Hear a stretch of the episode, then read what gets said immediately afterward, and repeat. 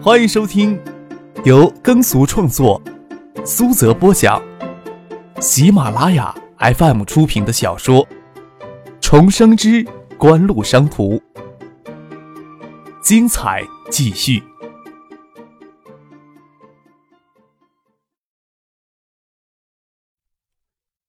第四百八十七集。张克心里想，应该是那句“挨叫吧，又叫吧”的经典问题吧。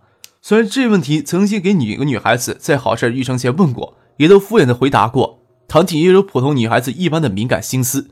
张克努力想的这次回答绝不是敷衍，他知道自己坚定的回答“挨叫吧，又叫吧”，所以他努力的分开唐锦双腿那一刻没有停顿。西 jump，又 jump。这一声晴天霹雳，差点将张可的第三条腿给打瘫掉。张克的手停下来，看着唐静的眼眸，迷离的眼神也恢复了许些清亮，脸贴着他的脸颊，轻声的说道：“有脚吧，挨脚吧，睡觉吧，挨脚吧。”张克正暗自伤感，这次有没戏了。唐静给压在身下的双腿却无声的分开了，让他那坚硬如故的分声直接顶上，又腻腻的滑润软肉，还在他耳边轻语：“张克，不要让我痛。”听着唐静堵在喉咙间的低吟，娇人的身子在青蒙蒙的微光里雪白一片，脸上浮着让人心醉的潮红，微闭的眸子里流泻出来那种眸光的迷离，身下的娇躯在轻颤，在无意识的蠕动。张克感觉下身给勒得郁得发紧，身子一沉，将里面半截软肉彻底的破开。唐静无声的张开嘴。仿佛浮在夜色里的一只尾鱼在无声的叫喊，眉头在紧闭的一瞬间又陡然舒展开来，四肢激动的将张克的身体缠紧，恨不得能相互揉进对方的身体里去。张克看着身下的唐静，有着说不出的怜惜，心里愈发的清楚，忧叫怕，哀叫怕，不是戏言之后的凝重，真是愿意为他去死，怕唐静娇软的身体经不住持续的摧残。不敢贪图欢乐，再去乱动，只是怜惜的将他搂在怀里，手扶在他身上，轻轻的摩擦着，两个人身体还在一块儿。唐静缓过劲儿来，睁开又长又媚的眸子，见张克动情的凝视着他，下身还密叉叉的箍在一起，臀部蠕动想摆脱张克，却有一种极致的敏感让身体难以承受，不敢乱动，娇羞的拉过被子盖在脸上，洗过了澡。拉住恨不得连夜要将被单洗掉的唐静，张可笑着说：“被单洗了，你藏哪儿处别人看不见呀？”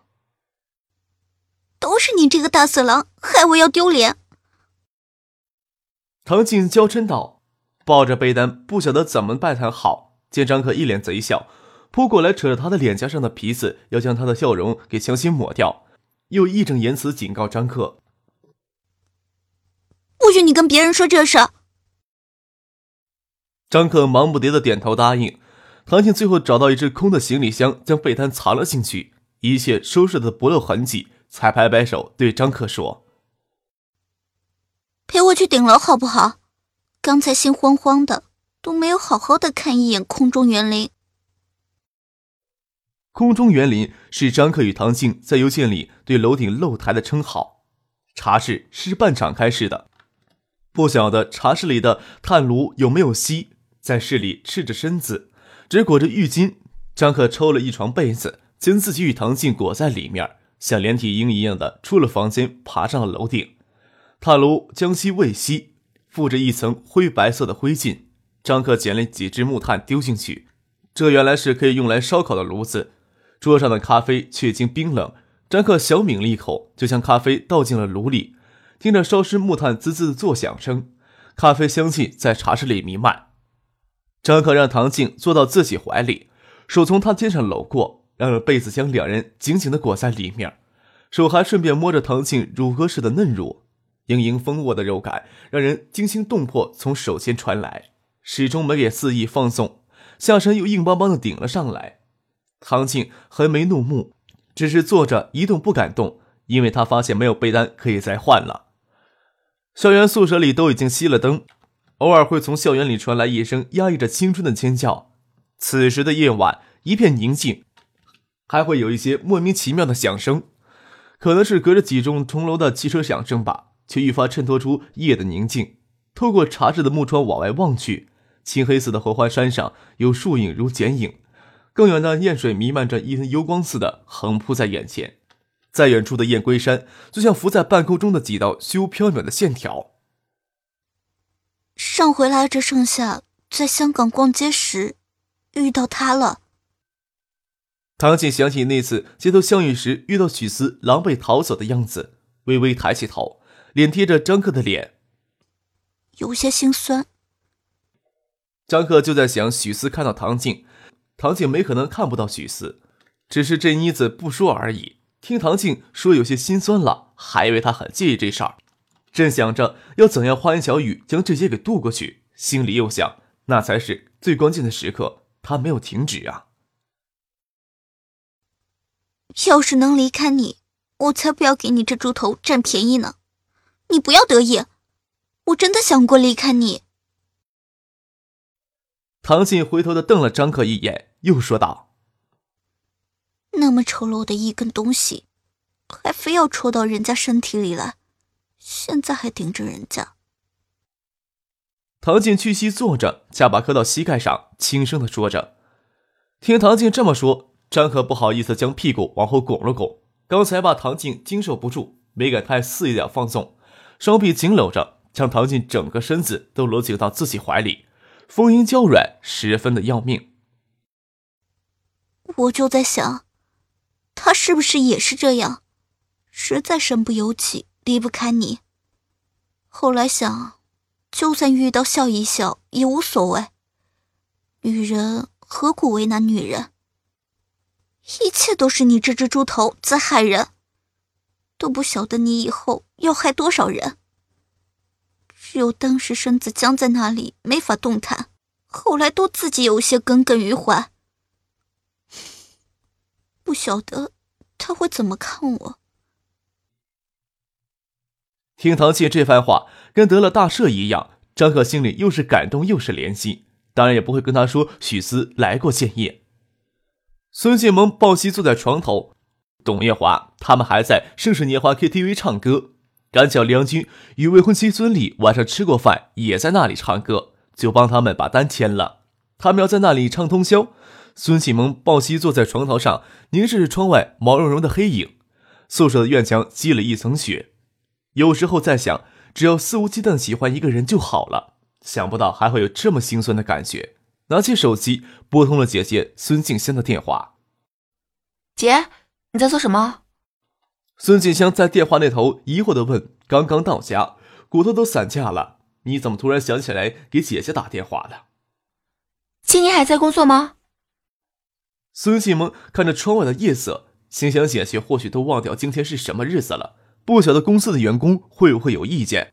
孙静香在电话那头抱怨。说锦湖对广告歌曲的制作要求太高了，打回来就要重新制作，要配合他们的新产品上市，这边累死累活也要撑着。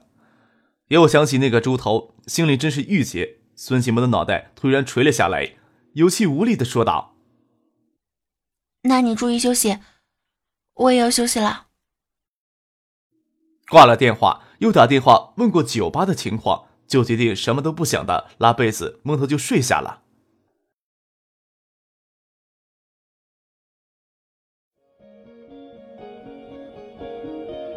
您正在收听的是由喜马拉雅 FM 出品的《重生之官路商途》。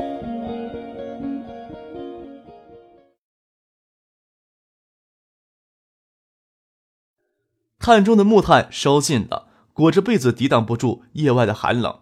张和才与唐静回到房间里，说着情话，眼皮子沉甸甸的重了过去之后，就顺其自然的睡了过去。清晨醒过来。唐静不在怀里，欲望没有得到发泄，这么个妖精又在身边招惹着，会感到更加的情欲在体内火烧火燎的。赤脚站在地毯上，走出房间，站在楼上的过道里，凭借着楼下滋滋传来的煎油的声音。小静啊！张克喊道。从楼上无法直接看到厨房内的情形。唐静系着围裙从厨房里走出来，手里托着一只盘子。盘子里差不多有一只给碳化焦黑的荷包蛋，张克勉强能认识出那是荷包蛋的形状。哎，吃不成早饭了。唐静吐了吐舌头，很不好意思的做出这样的早餐。见小妮子走路神态自然没什么挂碍，张克心想：你将自己当成早饭让我吃好了。不过脸上没有什么不同的神色，只要先将这妮子给骗到楼上来再说。说道：“你快上来，嗯，我有好东西给你看。”唐静兴奋的上楼来，进了张克房间，问张克：“还有什么东西啊？”神神秘秘的，张可夸张的将睡袍扯开了，露出里面什么都没有穿的赤裸裸体，双臂将唐静只穿着羊绒衫与休闲棉裤的身子搂在怀里，在他耳畔轻声的说道：“早餐让我吃你好不好？”唐静在张克的怀里扭动着，笑着要逃出去，张克的情欲彻底给点燃了，双臂从背后箍住他的腰肢蹲下来，直接剥下他的裤子。露出粉白的翘臀，跟剥了壳的煮鸡蛋一样，有着极致柔美的弧形曲线，与白嫩大腿衔接起来，两腿中间是鲜艳潮红的殷红，在清晨白雪反射的晨光里，要得人眼前发烫，烧得心魂迷乱。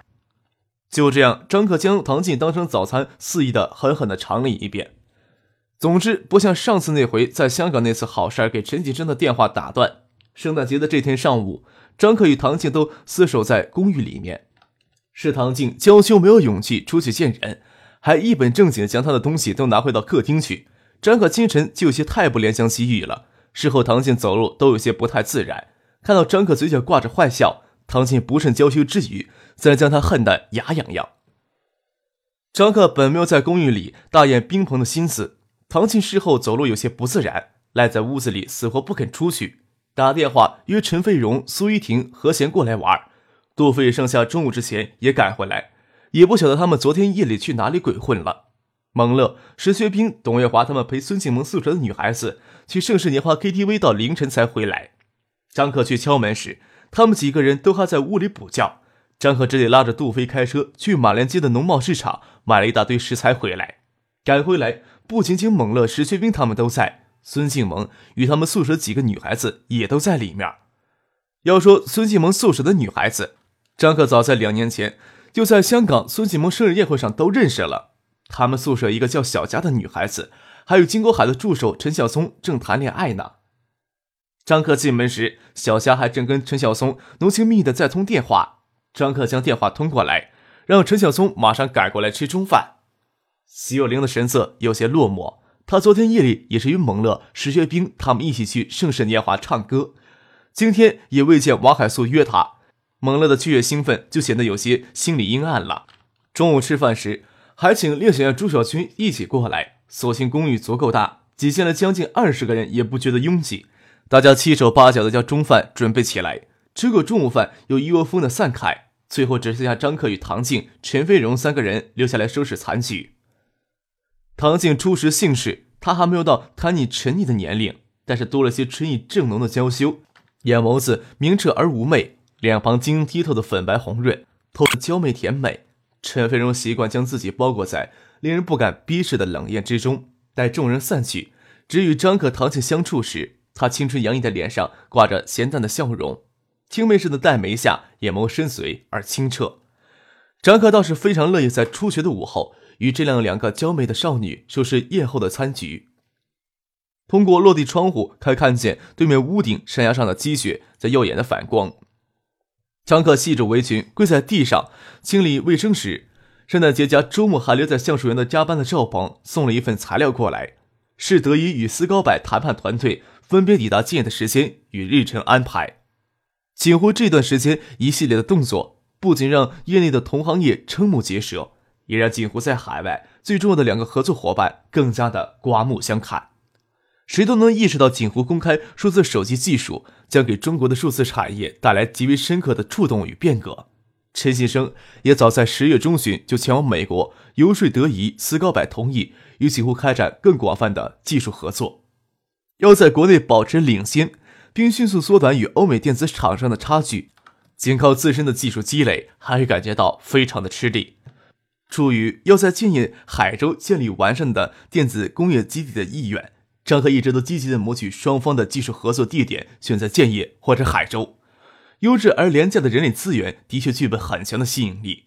这次德意与斯高柏派出的技术合作团队谈判的主要地点，自然也就选在了建业。斯高柏的首席谈判代表是老朋友艾默。德意方面一直是由负责数字信号处理开发与商业化运作的高级副总裁德尔法西与德意中国区总裁周正春率领。周正春原是陈喜生在德仪的副手。陈喜生加盟景湖之后，周正春接替陈喜生的位子，担任德仪中国区的总裁。看了日程安排，张克并无异议。问过陈喜生与丁怀还有萧敬腾明天到建业的时间，德仪中国区总裁周正春明天也会到建业来，便让赵鹏离去了。张克将系在腰间的围裙解开，递给在厨房忙碌的两个女孩子，说道：“我呀，还有些功课要做，将这些功课做完，才能晚上陪你们出去玩啊。”张可回到他书房与卧室相通、带有独立卫浴的那间房子，将材料拿下来，坐在楼下宽敞明亮的沙发上看材料。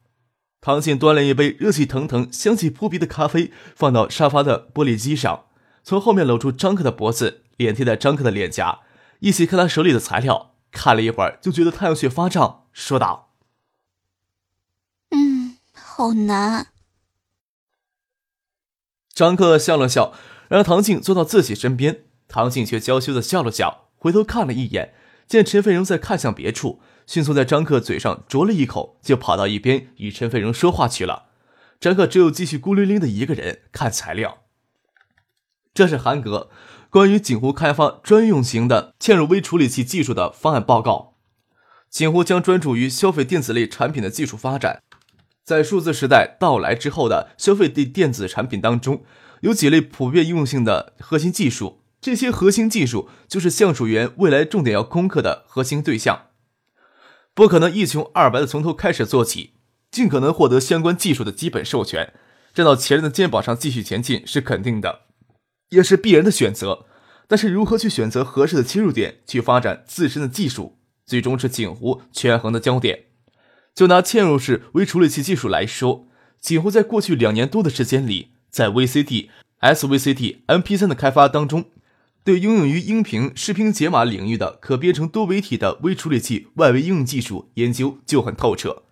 锦湖想要真正的进入元器件供应商的行列，发展自己的垂直化生产体系，这门适用于多消费者的电子产品，同样能解决日益后数字手机多样化多媒体功能处理的嵌入式的微处理器，张克是不会置之不理的。当然。想一下子开发出具备完整的知识产权的应用微处理器，难度极大，耗时、耗钱、耗人的程度将难以想象。毕竟锦湖这时候还不能将四百多名研发人员都投入到这枚微处理器的研发上。再说，有些研发人员专业不对口，也帮不上什么忙。作为橡树园嵌入式微处理器开发项目的组织人，韩格提出的方案就是获得 ARM 公司的授权。采用 ARM 微处理器的构架来开发景湖的微处理器。ARM 公司主要出售微处理器的设计技术授权公司，作为知识产权供应商，本身不直接从事微处理器芯片的生产与销售，而是靠转让设计许可，由获得授权公司生产各具特色的微芯片处理器。世界各大半导体生产，包括大名鼎鼎的德仪，都从 ARM 购买其设计的 ARM 微处理器。然后根据各个不同应用领域加入适当的外围电路，从而形成自己的微处理器芯片进入市场。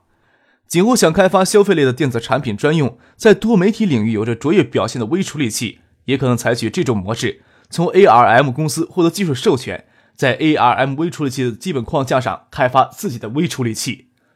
根据授权程度的不同，所需要支付的授权费用差异极大，几十万美元到几百万美元都有。特别是涉及到大量架构修改的深度技术授权，费用就可能超过千万美元。当然，这种级别的授权可供锦湖发展的余地也更大，最终开发出来的微处理器产品也会有更多的锦湖自身特性，避免低层次的同质化市场竞争。但是，同时对于锦湖的技术力量要求也更高。德仪在作为消费类电子专门设计的几款微处理器，也同时采用了 ARM 授权的微处理器架构上开发出来的。德仪在这方面的积累大量的技术与经验，是锦湖极为渴求的。扎克很期待这次的技术合作谈判能在这上面取得突破。可惜锦湖能倚仗，让德一羡慕的技术太有限了。锦湖这时候唯一值得傲慢的，也只有数字手机播放方面的一系列芯片与产品的专利技术。根据反垄断的国际公约要求，专利权在任何国家都是禁止滥用的，有强制许可的约定。一项专利技术必须授权第三方个人或者机构使用。当初斯高柏将其第一代解码芯片授权给德仪相互使用，东芝也将闪存的技术专利与三星共享。这种授权也不是免费的午餐，通常都是与对方互通有无，交换授权。虽然在国内发展的厂商都是这种公约无误无误，但是仅会要参与全球竞争，必须遵守相应的规则。锦湖在正式推出数字音乐播放器之前，除了技术生产上的工作之外，其他需要做的准备工作还有很多。